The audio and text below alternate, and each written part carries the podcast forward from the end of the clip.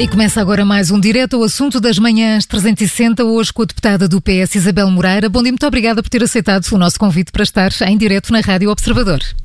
Bom dia, bom dia.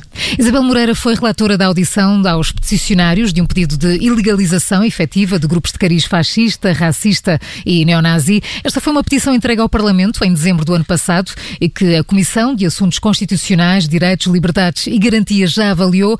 Isabel Moreira, esta petição seguiu há um mês para avaliação em plenário do Parlamento. Quais são os próximos passos? Bom, uh, essa petição uh, vai na sequência de muitas, muito, enfim, de, de, muitos outros movimentos, como sabe, que têm-se manifestado relativamente ao assunto em Portugal. Concretamente, relativamente a essa petição, a petição já foi avaliada, eu fui relatora do, do, do relatório, o relatório foi aprovado por unanimidade da primeira comissão, portanto, já está, já está avaliada no, no Parlamento. E, e, portanto, agora os grupos parlamentares, em querendo, uh, tomam iniciativas legislativas uh, sobre o assunto, sobre essas matérias, ou não. E, portanto, foram esses os passos normais. O que é que defende nesta matéria, Isabel Moreira? Bom, eu penso que nós estamos aqui no. Nós devemos falar, uh, ter, ter um, um, debate sério sobre a questão do racismo em Portugal. E, e eu devo uh, dizer que acho que é bom recordar que na legislatura passada foi elaborado um relatório uh, na Assembleia da República sobre a situação do racismo e da xenofobia em Portugal.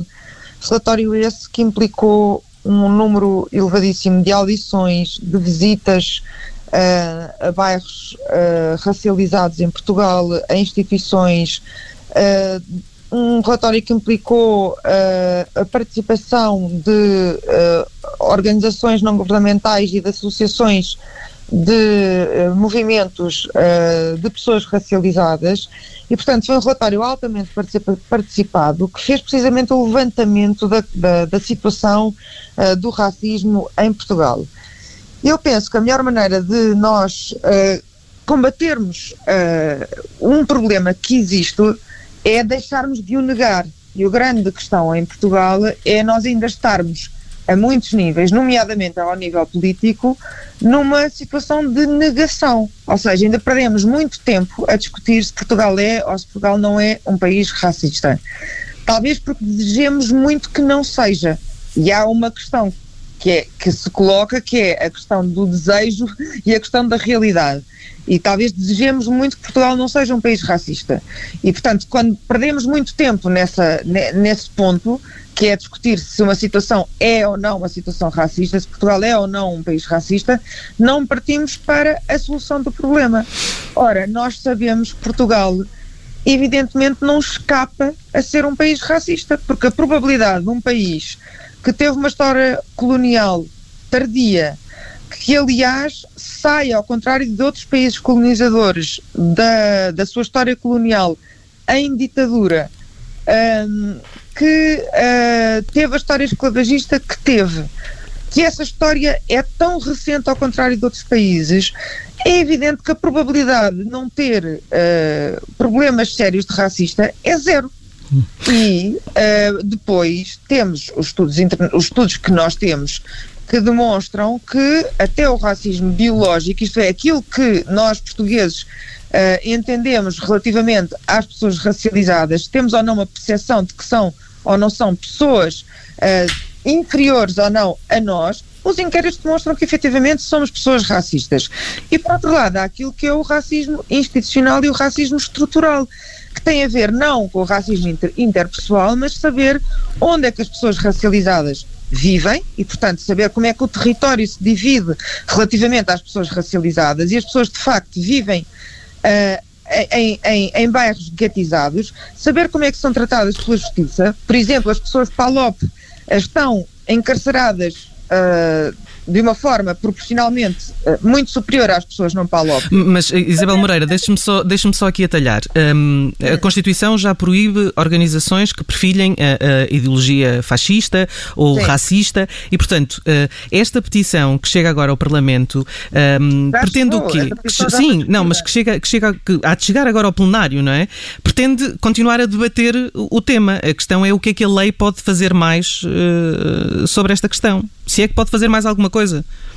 Bom, repara, aquilo que, que, que foi, foi uh, as conclusões do, do, do, relatório e aquilo que, que foi discutido na primeira comissão uh, é o seguinte: há um plano da discussão que é um plano político e há um plano de discussão que é um plano jurídico. Uh, quando, quando, quando é pedido ao, ao Parlamento que, que tome medidas no sentido de ilegalizar, por exemplo, movimentos, é evidente que o Parlamento não pode uh, ilegalizar uh, organizações ou ilegalizar partidos. Como sabe, cabe ao Tribunal Constitucional, claro. quando um partido se quer formar, é ao Tribunal Constitucional que decide se aquele partido é ilegal ou não é. Portanto, uh, quando, quando um, um, um, partido reúne as assinaturas necessárias, é ao Tribunal Constitucional que, à luz do artigo 46 da Constituição, que é o artigo que diz que não, não, não são permitidas organizações de cariz fascistas, militares, militarizadas ou organizações racistas, é ao Tribunal Constitucional que faz esse juízo, não é? E depois de considerar que, que, o, que o partido tem essa, ou a organização tem esse cariz, enfim, depois há uma intervenção de um outro tribunal, não vale a pena eu agora alongar-me nos pormenores jurídicos. Agora, Uh, a Constituição uh, em si mesma tem um cariz bastante aberto. O que é que eu quero dizer com isto? Uh, essa norma constitucional é evidente que foi feita num momento histórico em que pretende o quê? Pretende, após 48 anos de ditadura de direita, ou fascista, como quiser chamar, a doutrina diversa, como sabe, pretende proibir que surjam partidos que queiram restaurar o regime que foi deposto pela Revolução de 25 de Abril de 1974. Portanto, a Constituição não pretende que sejam ilegalizados todos os movimentos e todos os partidos políticos que sejam eh, que tenham uma ideologia antidemocrática. Porque faz parte da democracia, por mais impopular que seja dizer isto, faz parte da democracia, a democracia é aceitar os seus próprios inimigos sob pena de não ser democracia.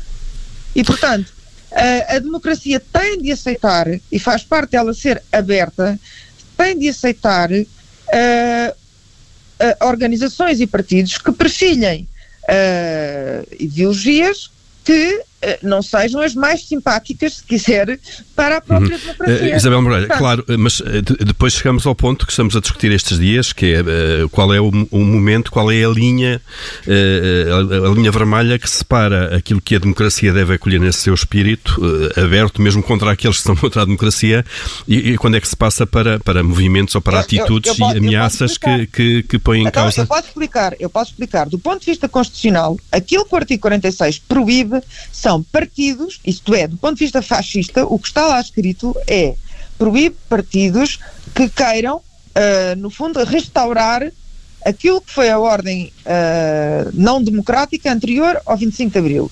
E é assim que deve ser lido o artigo da Constituição. Portanto, não basta aparecer um partido qualquer uh, com o qual nós não simpatizemos ou, ou, ou que tenha um, um, um cariz mais antidemocrático para dizer que está proibido pela Constituição. Não é verdade porque a Constituição está aberta aos é mas, da própria Constituição. Mas em termos políticos, qual deve ser a resposta agora perante, em, perante as, amea as ameaças do, do, dos últimos dias, por exemplo, a três deputadas? Qual, é, qual deve ser a resposta política uh, que defende? Sim, sim. Em segundo lugar, há crimes. Crimes são uma questão completamente diferente. Aquilo que aconteceu a estas três deputadas é, do ponto de vista jurídico, um crime de ameaças que deve ser investigado pelo Ministério Público.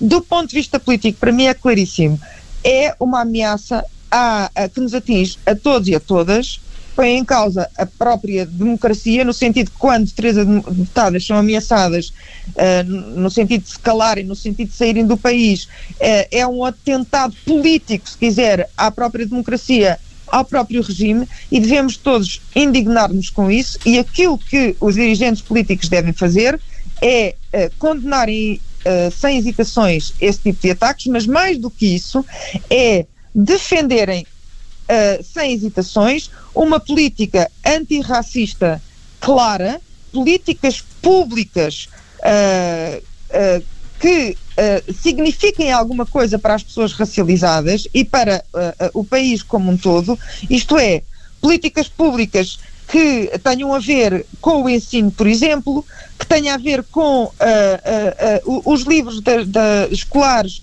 que passem realmente a dizer qualquer coisa sobre a comunidade cigana em Portugal, que digam qualquer coisa sobre os afrodescendentes em Portugal, que desmistifiquem a história do país colonizador gentil, que não teve nada uh, de, de, racista, se, se, quiser dizer assim, uh, políticas públicas no, no, sentido de combate à segregação uh, habitacional em Portugal, políticas públicas no que diz respeito ao acesso a, a, cargos de poder, políticas públicas no que diz respeito ao acesso ao ensino e por aí fora. Ou seja, não basta condenar, o que é importantíssimo, haver uma, uma, uma condenação uh, forte, como aconteceu por parte dos partidos em geral, do governo, e isto foi fundamental, mas é preciso uma. Uh, um, um, se quiser, uma, um, um, reconhecimento de que o problema existe, hum. parar de perder tempo uh, a discutir se Portugal é ou não um país racista. Parar Isabel Moreira, só, só, que a questão uh, é, é, precisamente essa. Uh, Pergunto-lhe em primeiro lugar se acha que de facto os partidos condenaram ontem claramente o que aconteceu relativamente às ameaças às três deputadas e depois temos declarações muito recentes de alguns líderes partidários a dizer que Portugal não é um país racista, que há alguns episódios, mas não é este um problema. Portanto, falta ainda fazer muito? Claro que falta, porque isso é o problema. O, é aquilo que eu dizia no início. Nós temos um problema uh, do, do, ponto de vista dos dirigentes políticos, do, eu penso eu, que é uma coisa é o desejo, aquilo que nós desejamos que Portugal seja, e outra coisa é a realidade. Nós desejamos muito que Portugal não seja racista. Mas a realidade é que é, porque é, é, é impossível, eh, em face daqueles dados que eu referi há pouco, tendo em conta a nossa história recente, tendo em conta a história colonial e por aí fora, que Portugal não seja. E os estudos demonstram que Portugal é. Os relatórios demonstram que Portugal é. Quando nós dizemos, por exemplo, que Portugal é um país sexista, não é? E temos uh, as mortes que temos de mulheres por violência doméstica e dizemos que Portugal é um país sexista. Não estamos com isso a dizer que todos os juízes são sexistas, que todos os polícias são sexistas, que todos os homens são sexistas e por aí fora. E ninguém se ofende por isso. Mas se dizemos que Portugal é um país racista, cai o Carme Trindade. É como se com isso se estivéssemos a ofender subjetivamente os portugueses, a dizer que todas, uh, toda a administração pública é racista, que todos os, uh, os polícias são racistas, que todos os agentes políticos são racistas e por aí fora. Não. É, é, exatamente a mesma coisa que se passa com o sexismo. Portugal é um país estruturalmente, historicamente, em termos de distribuição do capital e por aí fora, racista, como é em termos do sexismo e da homofobia. É. E, portanto, eu com isso não estou subjetivamente a ofender ninguém. E eu acho que os políticos têm de dar esse passo e parar de não reconhecer o problema. Dizer apenas, cada vez que há um episódio, lamentamos o episódio, condenamos o episódio, mas Portugal não é um país racista, é negar o problema, é continuar no nível do desejo. Ora, temos de dar esse passo porque senão não resolvemos o problema. E temos de condenar o episódio, evidentemente, mas temos de avançar para políticas públicas positivas de combate ao racismo. Porque o racismo é muito mais do que relações interpessoais e é muito mais do que atos de ameaças. O racismo tem a ver com sabermos estruturalmente onde é que as pessoas racializadas vivem, como é que as pessoas são tratadas pela administração pública, em que cargos é que estão, Quanto no é fundo, fazer, fazer um diagnóstico do, do, que se passa claro. no terreno. Uh, Isabel Moreira, eh, sobre este tema e, sobretudo, esta, estas ameaças dos últimos dias, tem havido Sim. conversas entre os vários grupos parlamentares sobre a forma eh, como, no fundo, a, a democracia e o Parlamento devem lidar uh, com, com estes casos extremos? Bom, eu penso que isto está, vai, vai, ter que começar, não é? Vai ter que ser feito. Não, não sei se neste momento tem havido conversas, não sei, não sei responder. Eh, falávamos há pouco de, de políticas uh, públicas, mas quando há manifestações uh, na rua ou, enfim, paradas em frente ao SOS Racismo, ehm, tem que haver uma condenação pública ehm, dos partidos políticos. Ehm, acha que ela foi suficientemente uh, veemente? Eu acho que, uh, bem, variaram, não é? De partido para partido. Eu acho que aquilo que eu dizia há pouco, eu acho que não basta condenar uh, sem fazer um bom diagnóstico da situação e sem, ao mesmo tempo, dizer aquilo que é preciso fazer. Eu acho que isso é que falha, por um lado. Eu acho que é uh, também um, um, o próprio país como um todo ainda não tem uma reação relativamente ao racismo com o nível de indignação que tem relativamente a, outros, a outras questões. Eu acho que nós conseguimos fazer uma grande caminhada, por exemplo, relativamente ao sexismo, em que unimos cada vez mais milhares de pessoas na rua todos os anos uh, por causa da violência uh, machista e, e, o número de mortes de mulheres todos os anos, e já é uma causa que nos une, e ninguém fica indignado por dizermos que Portugal é um país sexista por causa das mulheres que morrem todos os anos, e ainda não conseguimos essa empatia nacional, se quiser, relativamente ao racismo. Uh, e, e, eu acho que falta fazer isso, falta desocultar a questão. Falta, falta essa empatia. E, e, e, os políticos têm a obrigação de, de estarem na vanguarda, na vanguarda desse reconhecimento para gerar essa empatia.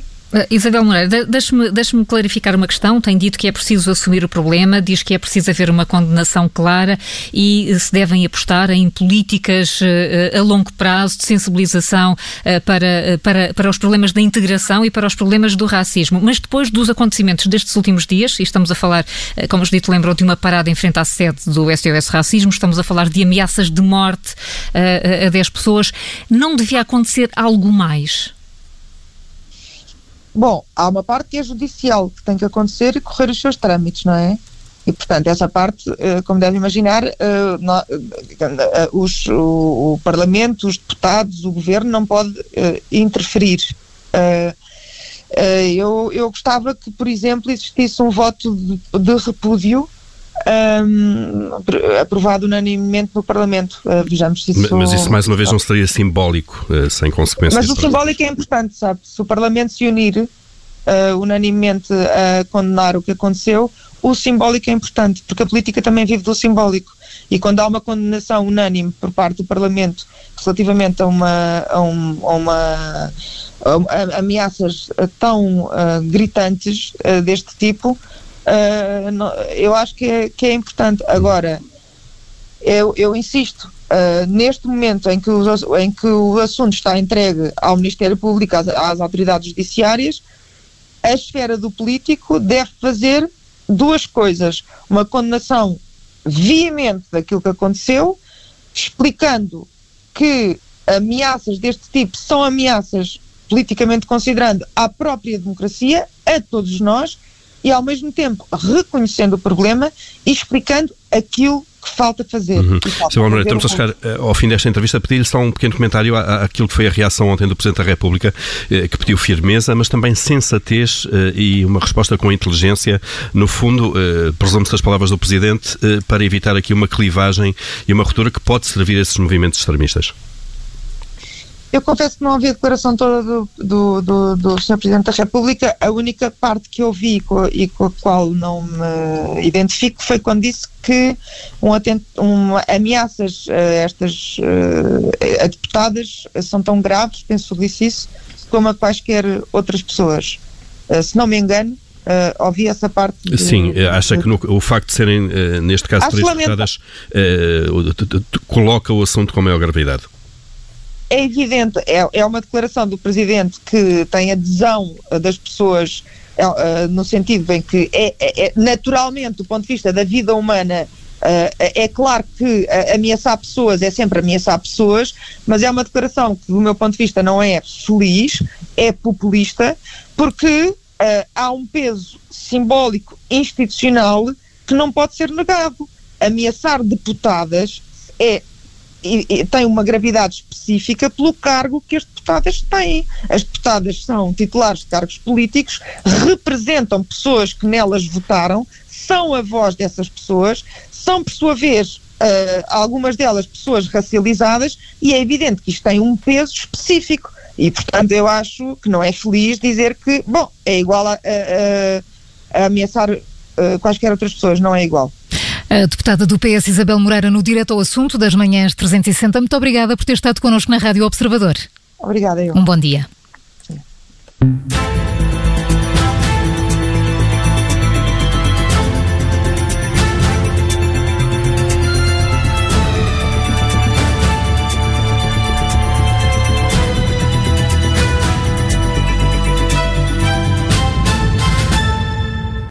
Obrigada por ter ouvido este podcast. Se gostou, pode subscrevê-lo, pode partilhá-lo e também pode ouvir a Rádio Observador online em 98.7 em Lisboa e em 98.4 no Porto.